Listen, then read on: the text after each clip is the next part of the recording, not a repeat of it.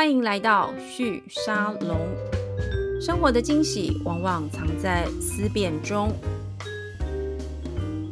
Hello，各位呃旭沙龙的听众朋友们，大家好，欢迎大家再次来到我的节目。今天我们的节目呢，我邀请到的这位语坛人，其实已经不是第一次上节目了。从去年我就经常找他来。呃，我们邀请到的是微软的产业创新解决方案的亚太区总经理叶怡君 Kathy 来到我们的现场。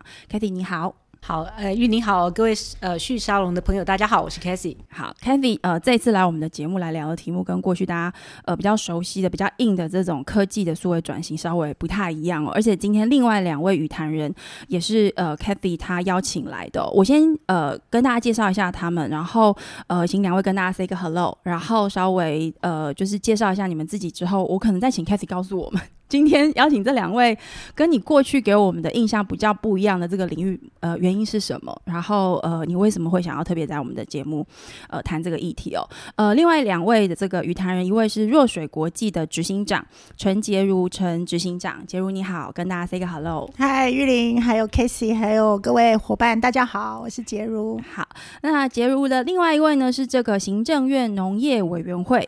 林业试验所的助理研究员武淑慧，呃，武助理研究员，但是今天来的身份其实是一位妈妈的角色，对不对？淑慧，Hello，大家好，我是淑慧，哎，是您刚刚说您今天的这个角色是燕春的妈妈，燕春的妈妈，对，呃，这个如果大家听到这样的一个角色，大家就会知道我们今天在谈的可能真的没有那么硬。那我先请 Kathy 跟我们。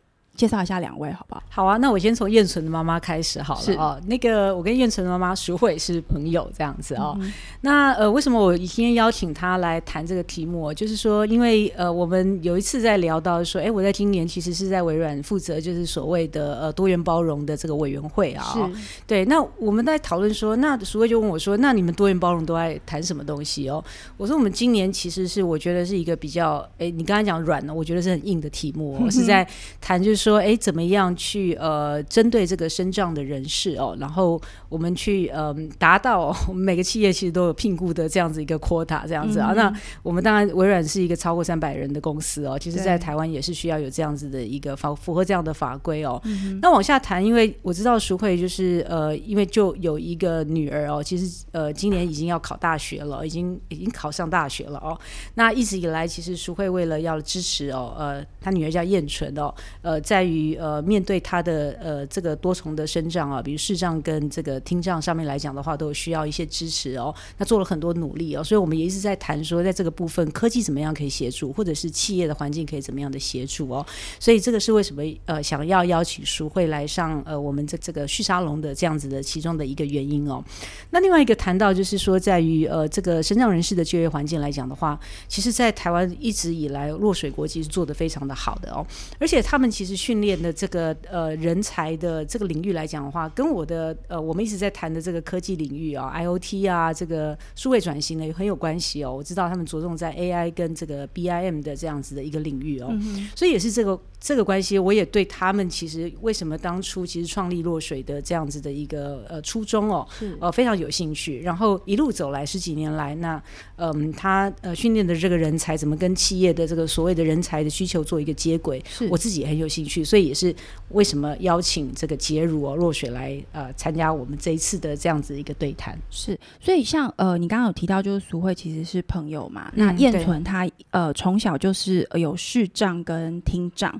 对，那在我请这个杰如分享之前，我想要先请这个苏慧跟我们分享一下，就是呃燕纯这样的一个情境，你作为一个母亲从小把她带大的这个过程里面，因为刚刚有特别提到就是说他需要的支持是什么，你可不可以简单的跟我们举一些例子，然后聊聊。呃，你你怎么去解决这些问题？燕纯其实出生的时候是一个没有什么特别状况的孩子哈，他是在弟弟出生的那一年那个月，我们才发现他的视力开始减退，减退，而且是很快，大很就退很快这样子。然后听力就是在那个时候也大概就慢慢在消退。几岁？三岁。嗯哼，对。那我们其实花了很多的力气去理解他的。眼睛和耳朵是怎么回事？因为在医学的记录里面，甚至到今天，它都还是一个从来没有被报道过的一个状况。是，它那也是这两年才知道，就是说它其实是一个基因突变。那这个所谓的这个病，它。他过去医学没有人报道，也没有人研究，所以这个病到底病程未来他眼睛会怎么样，耳朵会怎么样，也没有任何医生知道。甚至他发作的状态不是只有眼睛跟耳朵，是他还有脑波的异常、肌肉神经的传导也都曾经出现过问题，这样子。所以其实我们花了很多的力气去弄清楚他的，想要弄清楚他的身体怎么了，然后会发生什么事。所以其实整个从小到大带他的过程，我们其实比较像是在打过关游戏，因为你不晓得什么状况，你不晓得下一关是什么。对，因为医生也没有办法告诉我。嗯，好，那我们他也是我们的第一个孩子，是那光是一个新手父母面对孩子的成长过程，就会有很多的不懂。对，那我们一方面在学习带孩子的这个孩子过程的成长的一些。未知，那我们也面临，就是说这个孩子他的特别的需求上面，也是其他人不曾遇到过的，我们要怎么样去处理？所以一直其实都是在打怪，比较像是真的是在打怪。嘿，事情发生了，或者我们也可以预期事情即将发生，我们可以做哪些？处置和对应这样子。对，那目前你觉得在，因为燕纯现在几岁的？现在是十八岁，十八岁哇。对，所以其实你大概有十五年左右的这样的一个 journey，一直在做这个打怪 的这个旅程。呃，可不可以跟我们分享一两个？就在这个过程里面，你们遇到的挑战？因为我这样听起来，其实你们需要的呃资源体系比较不一样，不是去问公公婆婆、爸爸妈妈就可以帮忙解决的，而且可能连医生都不知道该怎么解决。所以，呃，你们你们一路上怎么去找到这个你们未知可能也不知道有没有用的一个支援体系？而且我猜测这里面还有另外一个困难是，你们去寻求支援的对象，他也没有信心，知不知道自己能不能够。帮上忙，嗯，是不是？确实，确实是目前是这样。呃，讲比较靠近现在的时间哈，就是说他在十五岁那一年哈，耳朵就几乎完全听不到。是，那台大的耳鼻喉科医生就很勇敢的做了一个决定，就是说，哎，那我们要不要来装电子耳试试看？是，哦，过去也没有人知道说这样子装电子耳有没有用，对，所以从来没有做过这个选项。然后那一年。呃，医生就说：“那我们来试试看装电子耳好了。”就装了电子耳以后，他状况忽然变得非常好。就是说，他透过很努力的复健，他比一般孩子很快又抓回来了声音，甚至也可以讲得很好。是，可是他忽然又过了几几个月，他的声音又往下掉，他又听不好了。对，那我们又回头去问医生说怎么办？嗯哼，医生说对不起，我也不知道。是，他也还在，这也是个很特殊的个案，对不对？对，那我们就必须跟听力团队一直在讨论，就是说他呃听力往下掉的时候，我们还可以再做什么样子的附件，再把它抓回来。嗯好，这个是比较近的一个例子，就是说很多人必须必须很多人一起合作来讨论怎么怎么去阻，就是遏制他的听力。退化这件事情，而且工具又不一定一直有效，对，也不是我，就是一般的常用的工具。他甚至他电子的公司的工程师也没有遇过像他那个状况，他甚至他的电子的调频都都必须有一些特殊的的那个技技巧和尝试进来这样子。对，那比较远，从他比较小的时候来谈的话，就是比如说他。呃，看不清楚的时候，我们到底他需要的字有多大？他能够眼睛能够看到字有多大？对，然后适合什么样子的字体？这件事情也都是必须一一理清的。像他没有办法看细明体，细明体的横是比较细的，对，那他最适合的体字体是标楷。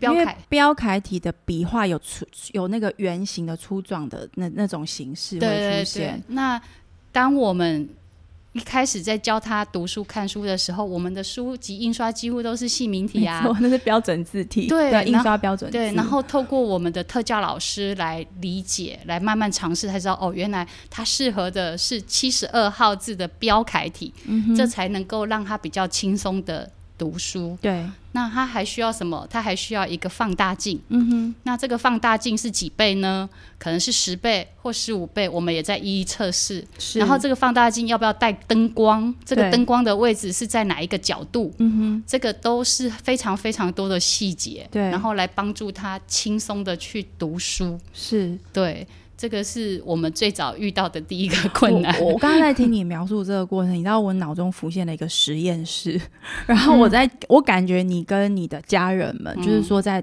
或者包含你们寻找的资源体系，我觉得你们好像在一个实验室里面，在共同解决嗯不停出现的实验难题。嗯，对，一一个关一个关必须要过。而且为什么我想象到是一个实验室？是比如说你刚刚讲那个电子耳那个东西啊，我我之前对电子耳粗浅的理解，它其实针对每个人的脑部。他有时候的确那个调频会各自不太一样，但我这样听起来，其实你这个困难度，就燕纯他遇到这个问题，他的范畴会更广，他他有大量的我们已知方法以外的的荒芜之地、化外之地，就我们还不知道的那个，所以我我感觉那个心态跟你要面对这个困难，因为我觉得在实验室里面最困难就是你要不要延续下去。嗯，你你不知道实验的尽头在哪里的时候，爱迪生他去找到那个钨丝，我不知道他到底试了几次，但大家很喜欢用这个例子来来去说明说，开创跟实验跟去解决未知问题的那个坚持跟坚韧的态度，有时候才是最核心的基础。没错，对我感觉好像是这个。那等一下我们来回来，请说再跟我们多分享一下一些验存的这个成长过程，你们怎么样去面对这个事情？那但我最好奇的是，呃，你们应用哪些现有的工具？或是科技或哪些方法能够协助呃一个家庭在这个事情上面坚持下去？这我等一下再请你跟我们分享一下。对，那杰如就是我也想请你跟我们分享，因为像苏慧跟燕纯这样子的一个呃经验，我相信也是弱水国际长期来会去关注的一个一个面向之一。但因为你们做的会更强调 tech for good 这件事情，就我们怎么样运用科技或是一些工具来解决这些。我们可能已知的问题或未知的问题，如果以淑慧跟燕纯这样的例子来看，呃，瑞所国际在这个过程里面，你们会扮演的大或小的角色，大概会是什么？嗯，我觉得刚刚的那个举例很好，就是未知的问题，是，所以未知的问题，其实深藏就业在全球，其实它。应该说，DNI 里面，我们大家去做了一个调查。对，那个调查其实 DNI 的的范围非常非常广，包含多性别，包含种族，好性别这些。对，好。但是身障就业的确在 DNI 里面，它其实是刚萌芽被倡很小的一个那它其实，在 DNI 里面算是很小的一个占比。好，所以它其实 unknown 的东西多，就是未知的东西多。为什么未知东西多？是因为它过去常被定义在慈善。所以，所以应该是政府要解决的，应该是非营利性组织要解决的。我相信有很多的听众朋友，其实对身上就业的第一个概念，对，它就是做好事，是好。所以我去买烘焙，就是我们说非营利组织的烘焙的饼干，对，所以。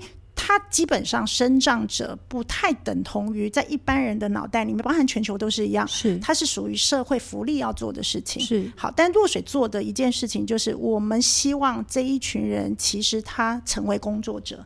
好，所以。呃，那若水很着重的的的一个领域，就是在科技产业里面，我们说 take for good，就是这个 good 对若水来讲其实是生长者。那 take 这件事情涵盖了，比如说我们说创渔场在科技领域里面，是不是有可能工作可以筛选出来？那另外一件事情就是做钓竿，好，就是做钓竿这件事情，让他可以做好工作这件事情。所以他的确是回到您刚刚提到的，就是一个嗯。没有人碰过，或者是相对碰的比例比较少，或是理解的也理解也非常少的一个领域。但是我们很乐见，就是特别在二零二一年呃，Value 五百，就是我们说 Caroline Casey，他其实一直在推动这件事情。所以渐渐的，我们就会发现说，哦，生长的领域里里面，如 Casey，我们这位 Casey 所讲的一样，就是 哦，他是应该被 highlight 出来的，而值得耕耘的。对，那这件事情里面，他就会跳离一般慈善的概念。是。去思考这件事情，所以回到刚刚呃，淑慧有提到的，就是不管是在家庭对，或者我们作为一个社会企业，其实只要坚定说这件事情值得走下去，是。那 alternative 就是所谓的解决方案，它就会在这个过程里面长出来，长出来。是。那这一次长出来不顺，那我们再调。是，我们在调，那有更多的伙伴加入，它就会让这些的解决方案其实更加完整而落地。是，呃，这是一个我们现在在落水在致力在发展，也很高兴这次有 Casey 跟淑慧还有大家一起讨论的一个很重要。呃，未来我们认为它是一个很重要的在 DNI 上面应该被着力的议题之一了。呃，谢谢刚刚杰文的分享。那我想要追问一下，就是你刚刚有特别提到弱水国际的角色，因为弱水是一个企业，不是一个。我们说福利单位或是非营利组织嘛。那但是你们专注的的确是这些我们在一般呃社会刻板印象概念上觉得还不是市场的领域，你们去投入之后抓出它未来的可能。所以我想要先请你呃告诉我们在弱水以这样的案例或生长这个角度来看，你们怎么样去选择要投入哪些？呃，题目的研发，或者是找到更多的合作伙伴进来，不管是投资，或甚至找到好的团队一起来解决相关的问题。嗯嗯，我觉得这个层次可以分成两块，一块就是落水本身，是跟落水如何跟呃可能的 partner 或者认同这个议题的伙伴们，比如说微软一起去去拓展这个社会影响力。那我先从落水怎么做开始哦。落水其实重点就是我们发现劳务性质工作特别让弱势取代弱势。对，因为劳务性质是更最多弱势投入的一个工作的样态，没错。所以我们相信科技其实创呃杀死工作也创造工作，是好，所以他可能可以把这个饼做大这件事情，这是一个弱水投入的点。那因为我们是一个社会企业，所以我们的确很重要，就是我们商业的获利的重心是为了能够支持生长永续这件事情。是好，所以和而且还有一个重点就是我们怎么透过生长跟非生长的专业团队对。今天基本上可以高度合作，其实就是多元共荣这件事情。OK，好，所以我们把这一个呃呃理念落实在落水里面，萃取出一些很重要的学习跟 insight。是好，而这个 insight 就是所谓的洞见跟学习之后，我们其实是可以跟接下来要做的事情，就是跟企业。今天把我们今天这种多元共荣的合作的方式，嗯，好方法方法或者是模式，今天基本上可以跟企业共创出更大的渔场。OK，呃，这是我们在讲的第二圈。那第二圈的原因就是说，今天生长的议题其实有十五趴的人口都是生长者。是好，那我相信燕纯。从家里呃就业呃就是就学之后，一定还会踏入所谓的就业的领域。对对。但如果我们今天可以，今天除了落水之外，有很多我觉得有心在做这件事情的公司可以加入的话，我认为这十五趴的可能性，它今天基本上就可以从原本的一般我们说它是慈善的受帮助者，对，其实会变成企业很重要的人力资产。对。只是这个的人力资产怎么去把它。建立起来，或是把它变成一个呃可以被视为资产的一个角度，因为过去我们不把它当成是社会资产跟社会资源是是是，的确，所以这个部分就变成从从落水的一个抛砖引玉，对。哦，然后扩增到第二圈渔场建立的可能性。OK，是我们很期待的接下来的一个很重大的计划。可是像这样的模式，其实就会跟 Kathy 这边在做的事情是高度相关的嘛？Kathy，你刚刚谈到就是说你会跟两位今天节目其实也是因为你在微软里。面担任一个这个多元文化或是呃相关的这个委员会，可是从微软的角度来看的话，你你怎么看刚刚这个杰如谈到这个所谓的人力资源的设定？就是说，我们过去会觉得生长好像不是一个良好的人力资源的来源，但是来到现在这个时代，我大我觉得大概分两种吧。一种就是刚刚杰如提到的，就是这种劳动力为主的这种人力资源，它是一个类型。那我们看到很多的弱势，他很多会投入到这个方向，这是一种。那另外一种就是知识型的工作者，其实生长者他的障碍没有那么的高，那也是另外一种人力资源的思考。那从微软的角度，你们怎么看这件事情，或你怎么看这件事情？对我我也是一样，从两个角度来看的。一个是说从一个大的铺哦，刚刚杰如有讲一个数据十五 percent 嘛，对不对？如果因为其实现在在于科技业来讲的话，科技业是一个呃人力很短缺的。呃，对对，就是，但是因为它变化很大，对不对？所以它其实需要很大量的脑力哈，脑力投入哦，然后它才有办法去呃让这个科技可以持续的进步，是因为它变化很快这样子哦。所以我们一直在增人，一直在人力短缺。那那特别是大家可能知道，比如说美国就业市场或西谷那一带来讲的话，抢人抢的很凶这样子哦。所以我先从一个大的铺的角度，就说，哎，如果今天其实我们可以去善用那十五 percent 的这样的一个人力。的话哦，那呃，所以这个是一个比较从一个大的数据的角度去看这个事情。对。可是从另外一个角度来看，就是我们内部其实呃这几年一直在推所谓的 accessibility 呃 design for accessibility 哦。那呃 design for accessibility 的这样子一个思维来讲的话，就是说你在你其实刚刚在谈的就是刚刚淑慧在讲，就是说啊，那可能你要做很多的，因为你一直在。一直在撞墙嘛，一直在过关这样子打怪这样子哦。嗯，其实是很像我们在过去在讲什么 corner case，就是在测试的时候常常碰到 corner case。对，可是 corner case 它事实上可能会出现，只是我们在我们过去的经验，它它没有出现过。可是它是最对主要我们要关注的，可它往往是科技突破的一个转类点或是一个关卡。是常常它，我觉得用关来讲是很很很很好的。你会你应该讲说爱迪生，爱迪生在发明那个电灯的时候，那个钨丝的那个那个事情哦，其实这个这个东西来讲的话，就是我们在设计上面来讲的话，就是如果你今天其实永远都是用那百分之九十五的 normal case 去设计这个，然后你忽略那五 percent 或者是更低的 percent 的这一种的话，那往往其实 fail 都 fail 在那一个一 percent 或是两 percent 这样子哦。因为其实我们在于很多的科学上面，或者是呃工程领域来讲的话，的确你是不可能去 miss 掉那个 corner case 的哦。那微软是一个这样的公司，就是说我们其实不是只有做 B to B 的，我们做很多 B to C 的，比如说 Windows 好了，或电脑好了。其实你们哦最早是做 B to C，对，我们最早是做做 B to C 起家的，对对不对？哈，所以你看哦，当我们现在为什么，其实过去大家在用 PC 用的好好的，为什么后来有 Touch 这个事情对，会出来哦？大家可能会说啊，你看到 iPhone 在都用 Touch，所以你们手那个电脑也用 Touch。嗯可是事实上，我们现在其实很多的状况就是说，你不太可能你有那个状况是两只手你可以打字的，或者是你打字你打不了那么快。对，可是你可以用 Touch 的方式，甚至是现现在也有可能是用声控的方式去控制你。你今天要看下一页、下一页、下一页这样子哦。嗯。所以我们在讲的是所谓的 corner case，它可以衍生到是说，如果我们今天 design 的 thinking 是更的 open 一点，嗯更去假设说，人在其实，在很多它都不是完全 fully function 的状况，是。它会有一些 conditional 的障碍，对。一些嗯一些那种条件式的障碍会发生的。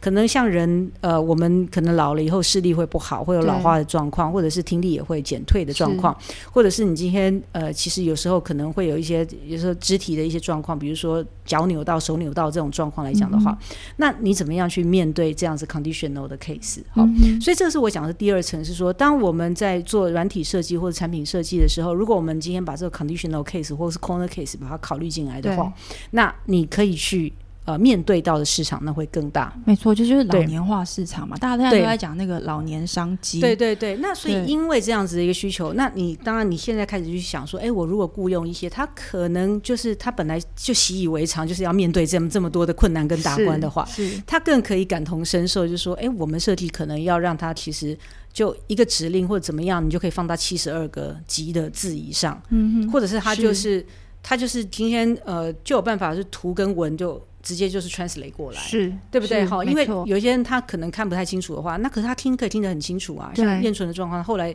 听力就变得比较好，对，那就把一些文字化的东西，其实都都变成转成可以去用读的方式读给他听，是对，就变成是一个电子书可以读给他听。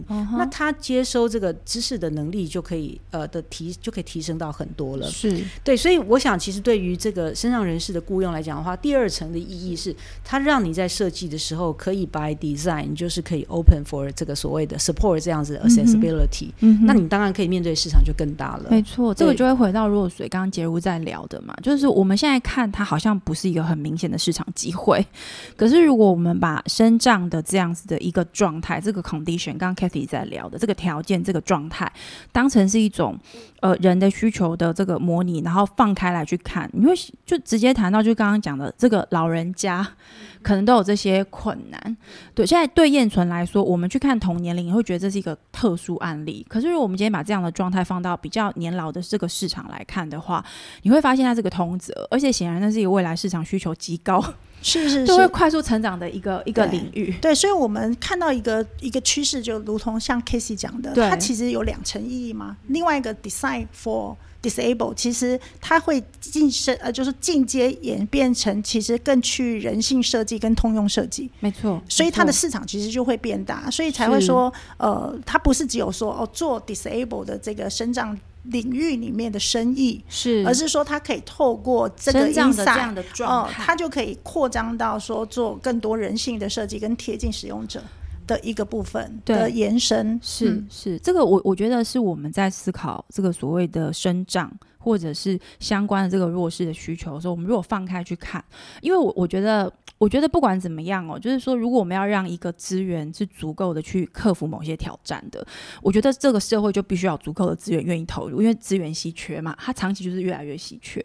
所以，呃，这个过程里面，我们怎么样让一个议题它能够得到呃得到足够的资源的这个资源，其实就是要这个题目它长期的影响力要够大。我我觉得某个程度，弱水在找的是这样子的一个路径跟可能。那当然就是说，有微软这样大型的公司，它相对来说比较有可能去推动这个事情的发展，因为一个是跨国公司，再就是你们看问题的模式，的确有比较多的这个可能去看远跟看长一点点。那但是我们刚才讲都是还是技术面的市场面的，但我我觉得这个题目，我想很想回来请苏慧。呃，来跟我们分享，因为我们刚刚这样听起来，我觉得听起来有点残忍，就是对燕纯来说很年轻，可是他就要去面对这样多的挑战。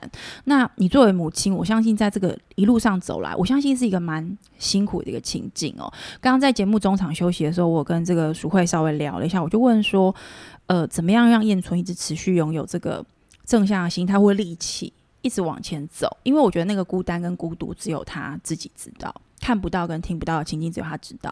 那另外一个是他无法跟外界沟通。可是，呃，作为母亲，你是那个不会放弃要跟他沟通的人，而且你们要一起打怪。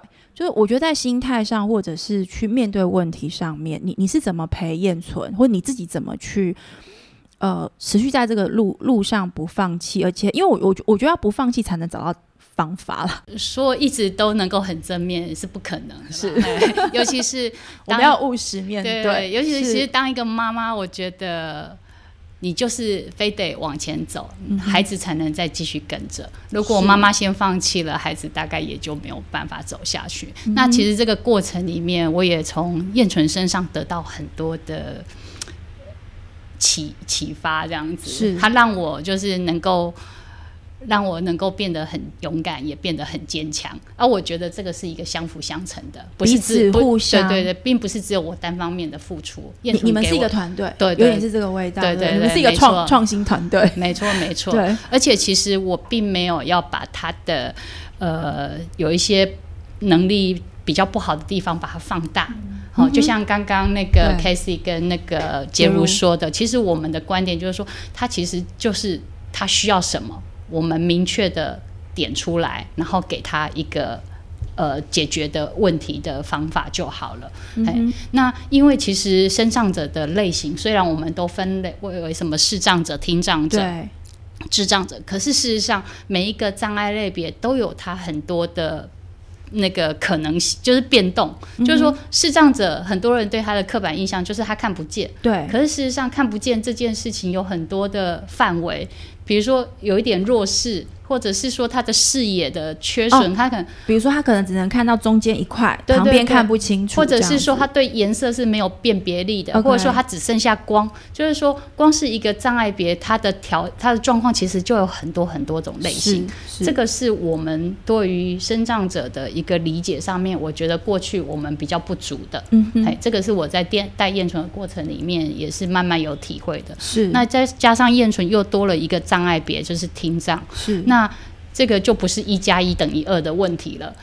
对啊，没错，因为其实我们的五五个感觉，事实上是会去决定我们的跟世社会接触的。例如语言是要小时候听得到，嗯，语言是从嘴巴说出来的，嗯，可他的学习是透过耳朵，嗯，对。你在讲的是这样子的一种重效型的一个互互相影响的一个一个模式吗？呃，对，有点类似这样。像我们如果看不见。好，就视力不好，我们只是跟这个世界少了一个呃，多了就是少了一个光线或者是什么一个直接接触的对一个形象形象上面的一个感受。但是听不好这件事，其实跟人的距离会拉远，这个是我非常有感受。听不好，或是你没有办法听，你跟人之间是完全中断交流的。可是如果是看。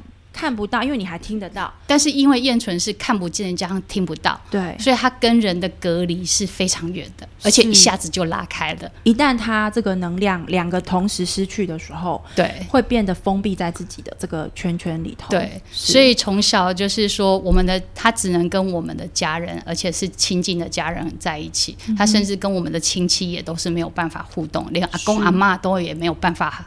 跟他沟通，对，理解他，或者是沟跟他沟通这样子。对，所以到他到国三的时候，完全听不见的时候，他在学校几乎没有办法上课，甚至每天都跟老师同学有非常多多的摩擦，那个情绪的会多，对不对？而且非常的多。对他觉得他就是被边缘化，他就是活在一个人的世界里，然后每个人都在误解他这样子，误解他的行为，加上青春期嘛，那个荷尔蒙比较波动，情绪也都会比较多一点，压力就会更大。一般就是。是呃五五个这个感觉都还存在的小孩子，青春期都不好搞了，妈妈都很头痛了。我加一，是不是？你感同身受，你有你也是有女儿的，我有一个十五岁的儿子哦，儿子哦，好，那对又又更远，又还有性别上面的距离又更远了。所以我觉得当妈妈真的不容易。那你像跟燕纯这样的关系，我我其实会因为今天燕纯不在，我们没有办法直接问他嘛。但是你在我想要问你自己的感觉，因为我觉得作为一个母亲。亲，一个女性工作者，又是一个知识分子，我觉得你在面对这个东西的时候，一定会有蛮多的这个挑战，内心的自我沟通、跟孩子的沟通、跟家人的沟通、跟上帝的沟通。也许我不晓得你你自己怎么样去调试你自己。其实我自己也有很多的情绪和调整，可是通常呃，在面对孩子问题的时候，我会先把它放到一边去。因为我自己是一个学科学的人，我觉得我的理性的部分占很大一部分，这是一个帮助，这是一个很大的帮助，就是我能够分析事情、分析条理，然后把它放在放先来处理这个问题，然后自己的情绪先压在后面。嘿，那跟孩子互动的时候，因为你的这个情绪是稳定的，对，嘿，孩子也比较能够得到一个稳定安心的一个力量。你你要很强壮哎。而我觉得我也是被燕纯训练变强壮，可能他也相对强壮，对不对？因为我觉得，我觉得有障碍这个状况，不建议不管说是身体上的障碍，或者是我，我觉得有一些，我们有时候在职场，我觉得每个人成长过程都会遇到这个挑战，就是有些部分你就是不擅长，就比如说像我运动就不是很好，所以跑步总是输这样子。对，那。你在成长过程当中，你某个层某些时候，你还不理解自己这个所谓的不擅长的时候，你会对自己的不擅长或是过不了关的那一段，会有很多心理上的压力。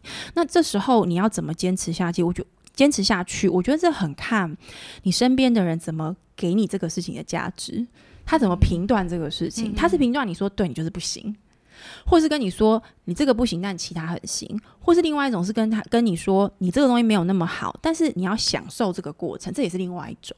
那我在想，对燕纯而言，你可能也需要有一个你跟他之间的这种价值的这个沟通跟选择嘛。我会特别追问这个，是因为前面我们在聊的时候，不管是 Kathy 或杰如在聊的时候，我觉得我们都谈到一个事情是那个所谓的呃。这个障碍跟我们去去除障碍这一段，它除了很功能性的层面，我觉得还有一个是很心理性层面，是社会的这个价值理解上面的这个这个部分，是我们比较少去触及到的。我觉得也是技术不一定能解决，但也许技术，如果我们去讨论它，也许技术或科技它在呃研究发展的时候，我们就可以想到更多的可能性。对，那。呃，我想要请教的是说，就燕纯在成长的过程里面，你去支持跟鼓励他，去面对他自己的压力这个事情上面，你有没有什么一些有趣的经验跟启发？是我们未来在思考这个所谓的生长的时候，我们可以去思考站在他们的立场。怎么样去跟他们沟通，会或是理解他们的需求，会更好的、更符合他们的世界的宇宙观的？我觉得我大概这十多年来哈带燕纯的过程，其实我一直都在提醒他，或者是告诉他的，就是说你必须很了解自己，嗯哼，然后也能够很明白的告诉别人你需要什么，是。这这是他的功，他自己要必须要让世界对，而且你的沟通的部分，你是必须要能够讲的很明白的，嘿，这样别人你身边的人比较能够知道如何帮助到你，或者是给你需要的东西这样子。然后还有就是要好好的学习使用各种可能性的工具，例如例如像呃笔电。是。对，像他视力不好嘛，那他加上耳朵听力。其实后来变好了，好像有线，那他就必须去使用学习使用盲用电脑。像他之前没有，就是就是那个盲用电脑是另外一套软体，是专门为视障者使用，可以减轻眼睛的压力。是，那你就必须去学习好好使用笔电。对，然后或者是好好的使用手机，让手机来帮助你出门。对，好，然后跟别人沟通。对，那甚至他也必须体察到，就是说自己在听力跟视力有限的状况下，他还有没有其他的工具可以用？像他国中的时候很有趣，他就会自己带小白板出门。哦，白色的小白随身带着，哈，用油性笔可以写，表达他的表达他的需求，或是别人要跟他沟通的时候，就把小白板上面写上东西。对，然后或者是说，嗯，他还会自己做点字卡。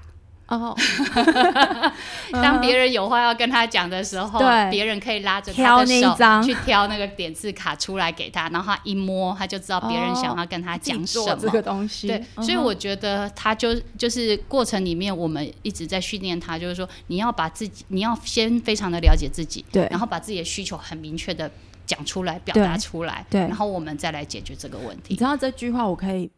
泛用在好多领域哦，包含创新创业的行业，对，完全认同。对，包含研发领域，包含这个呃投资相关的，就是我们都会跟创业者说，你要把你公司在做什么，跟你在解决的问题说清楚，我们才知道你有没有这个价值嘛。对，那我刚刚在听那个淑慧妈妈讲，说我忍不住想问杰夫说，那你觉得你儿子 在这个事情上，他你觉得他在就是说他在表达自己的需求上面？的沟通，你觉得是有让你可以理解的吗？因为我会这样问，不是要去讲说儿子怎么样，而是说，我觉得似乎是一个所有人都必须要学会的事。但也许是因为燕纯的经验，所以你们会更更早。更早意识到这个，而且练让他练习做这个事情，对不对？我我觉得我很有共感诶，就是我在旁边听，因为等于是说燕纯其实代表的在弱水观看的时候，其实燕纯是还没有进入职场的孩子。对，好，那对，那几年后燕纯进到职场，就是到我这边。对，好，所以我们常看到一个点是说，多元共融在弱水里面，其实我相信是一个大议题。那未来在其他公司也是个大议题。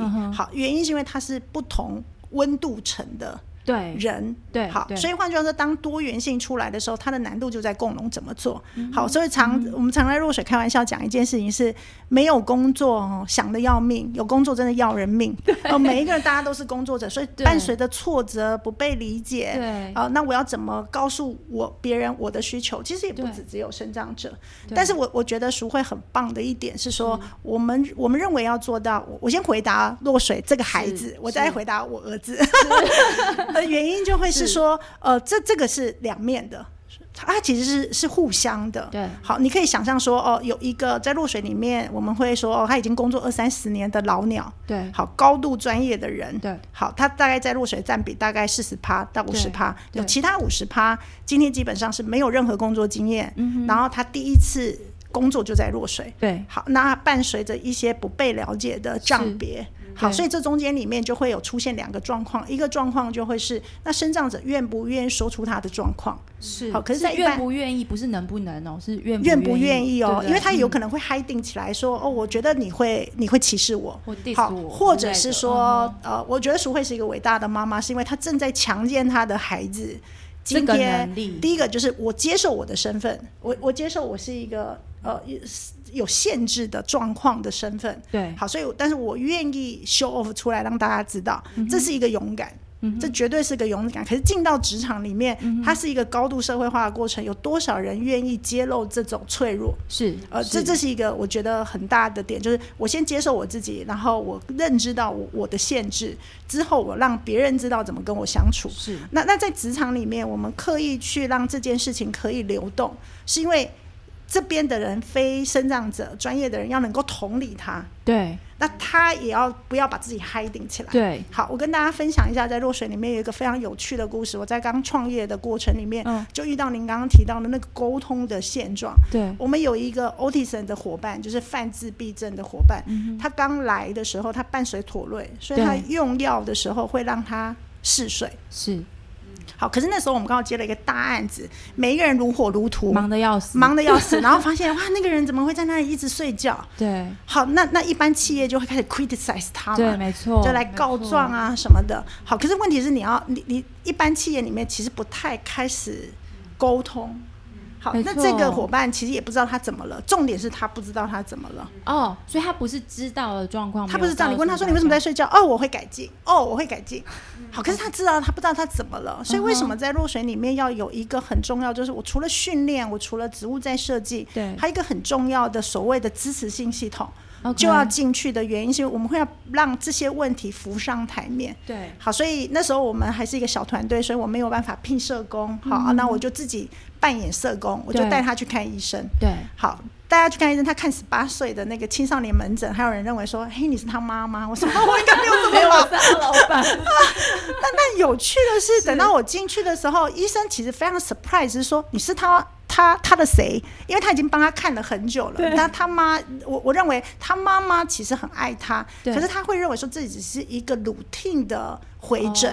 对，好，可是没有人去告诉医生说，其实他工作他的情境需求是什么？他的情境需求是什么？好，所以当我跟他说，哎，他我我我其实搞不太清楚为什么他他也搞不清楚他为什么上班一直打瞌睡。对。但我怀疑是用药，OK，好，因为我们有一个 mentor，其实做肾脏就业的，好，所以他打开了我的视野，否则我就像一般企业一样，是，就是认为说，哦，他可能不认真，他可能我没有任何 unknown 的部分，就我不知道，我不知道的，是，好，所以医生就跟我说，哎，这简单啊，他就把晚上呃白天的药调成晚上就好，对。让他晚上睡一觉起来，精神饱满去上。所以那个药其实晚上用也可以，也可以哦。但是没有人有一个 tipping point，就是这个点转过去就过了。问题这样子。但是他跟我讲说有三个月的调药期，可是你们的团队要呃要接受这件事情，这是一个大难关。我觉得那医生很棒，他正在知道说，当这个孩子开始过渡到就业的时候，很多东西会跟着变。好，所以回去的时候，我那时候对我来说是一个很大的学习是。因为我们在企业里面其实不太碰私人领域的事，是，嗯，所以我就这好像是一种一种禁忌，对，一种对对对，或者是我们的潜规则，没错。好，所以我后来就很大胆的问他说：“我不可能今天不让团队知道你的状况，嗯，因为。”会误解是必然，是你不能期待每一个人都完全同理你的状况，在你不讲的状况下，是。所以后来回来之后，我们就请他自己告诉所有的团队。是。可是 amazing 就是大家知道说好，我们给你三个月的调药期，所以就出现一个非常有趣的状况：这边忙的要死，然后他进公司有一段时间在睡觉，然后醒来之后继续工作。但大家都可以理解，可是这个东西是需要沟通的，没错，而且必须要讨论，而且我觉得必须要有一个角色去意识到可能 something unknown，所以我们才能去讨论这件事情嘛。是，对。可是我不知道，像若水是因为若水本身是这样一个企业，但是其他的企业我们怎么样去让事情去推动？我不知道 Kathy 在微软，你你会怎么想这个事情？如果你现在刚好又要参与这个多元的一个一个委员会的推动工作的话。我我觉得，如果我们可以多请杰如来 分享 分享，对，因为我刚才想到说，哎，我们一个同事好像我常常他当众在睡觉，搞不好真的是有状况。可是我们的确就是会 criticize 说，哎，他是不是啊？就是说，哎，他老板怎么会让他这样一起睡觉？那可是我觉得我们有时候就放在心里面，有时候如果去如果你去问的话，搞不好我就多知道一些这样子。所以我觉得一个是当然还是从 awareness 开始吧。对。那另外一个就是说，我觉得有一些东西把它放在台面上。来公开来讨论，其实也没有什么不好的。对对对，是我我觉得我刚刚想学到一个东西蛮重要的，因为我自己也在带团队嘛，我也在我也在发展团队跟去思考人的潜能是什么。那我觉得二十年二十几年来，我在观察各个职场，不管是我自己的公司，或者是我去采访的人或团队，我觉得大家都会很讨厌职场政治。但老实说，职场不可能没有政治，有人地方就有争执嘛。可是。我觉得最有趣的一个事情是我们很少遇到真的坏人，我们大部分去拆解完都发现是沟通问题。那那个所谓沟通问题的存续，我刚刚在听，就是我们从这个燕存的这个经验，苏慧跟燕存，然后你告诉他说，你要把你的需求。清楚的告诉别人，别人才知道怎么跟你合作。这个有可能很多时候是我们看到职场里面的分工合作出现误会的关键，因为没有人是坏人。我觉得大家来工作不太可能想要去一个地方，然后去伤害他人，或是特别要投入一个很让人不愉快的一个环境。通常是每个人每个人的这个 agenda，不管他是私人的或是公公呃公司部分、公务部分的，但这些需求，我觉得啦，我觉得有时候反而是。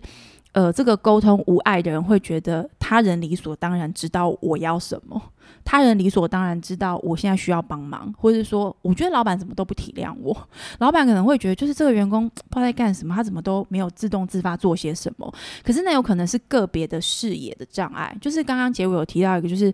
我不知道，我不知道的时候，其实我们是没有办法去做什么的。我就算是一个很 considerate、一个很棒的主管，如果我不知道某一个员工他有这个需求，或他有这个状况，他就算再拥有好的沟通或管理能力，他都。无法帮上忙，是他他也没有办法解决这个问题。那同样从员工员工的角度，如果今天主管没有非常清楚的告诉组织里面的每一个人说，我想要你们达成的目标是什么，我我对你现在的表现的状况有哪些想法，那员工他在这个过程里面，他也没有办法好好的去呃透过呃他的主管的眼睛看他自己。然后去找到修正他的方式，但这个这个过程反而是在我们在燕纯的身上看到，就是苏慧你跟你女儿燕纯这个沟通，反而会因为就是做不到，比较困难，所以会。特别去把它挖出来讨论，那这个过程，我觉得，我觉得我学到蛮多。我刚刚在你们在聊的时候，我就想说，嗯，那我团队里面哪一位同事，我好像应该要再去理解一下，我是不是有什么东西是我不知道的，或者是呢，我们在这个 PM 的管理训练上，有最近在研究这个题目，就是我们的 PM 要怎么做训练的时候，也许里面有一个项目，反而是如何促成团队里面或个人跟个人之间的。能够把自己的需要说出来，我觉得这个蛮难的，特别是在东方社会的教育体制之下，我觉得困难度很高，因为大家会首先先 diss 自己，对。我们总会先责备自己说是我不够好，嗯嗯，或是嗯我可能比较特殊吧，是是我没有 fit in 这个组织，不是组织不理解我，那我们就一直说就不说不说不说不说的结果就会变成是慢慢的自己就被排除在外了。我我觉得我学到的是这个。蛮有趣，而且但其实启发性很高的一个一个学习哦。对，呃，很谢谢 Kathy 跟杰如跟这个苏慧燕纯的妈妈今天来到我们的节目里面跟我们分享这个故事。因为节目时间有限哦，呃，也许之后我们可以再请杰如来跟我们分享关于所谓的生长的这件事情，他的这个职场的运作跟怎么样 take for good，你你们的观察跟。呃，发现是什么？因为呃，今年很热的一个题目就是 ESG 嘛，就是我们说的这个环境、社会跟治理。那这个部分我跟 Kathy 聊很多，其实今年我会再请 Kathy 来跟我们聊更多这个相关的议题。可是如果我们今天从 environment 就环境或者是各种解决方案，我觉得科技可以解决很多问题，但在社会面，就 social 面，我们怎么去思考这个？我觉得反而是我们比较少聊的。但这刚好是弱水国际一直投入在去观察的面向之后，我也在请呃杰如能够来到我们的节目跟我们分。分享这些相关的议题。是，那今天谢谢三位来到我们的节目，谢谢大家，谢谢谢谢大家，谢谢，拜。拜，拜。拜，拜。